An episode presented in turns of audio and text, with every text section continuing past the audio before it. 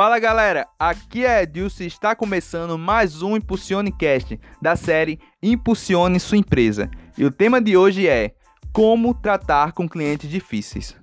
Você já se deparou no atendimento com cliente difícil? Como fazer para superar essa situação? Essa é uma resposta que vale ouro.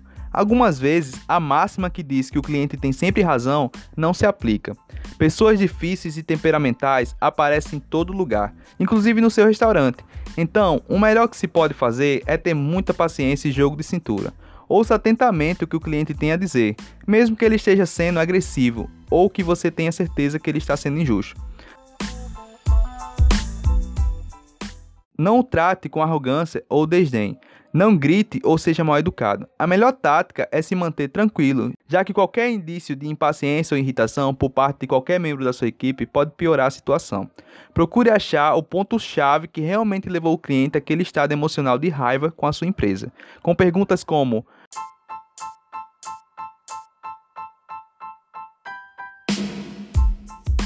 O que especificamente está te deixando chateado? Quem está chateado gosta de que as pessoas se interessem em saber o porquê da situação.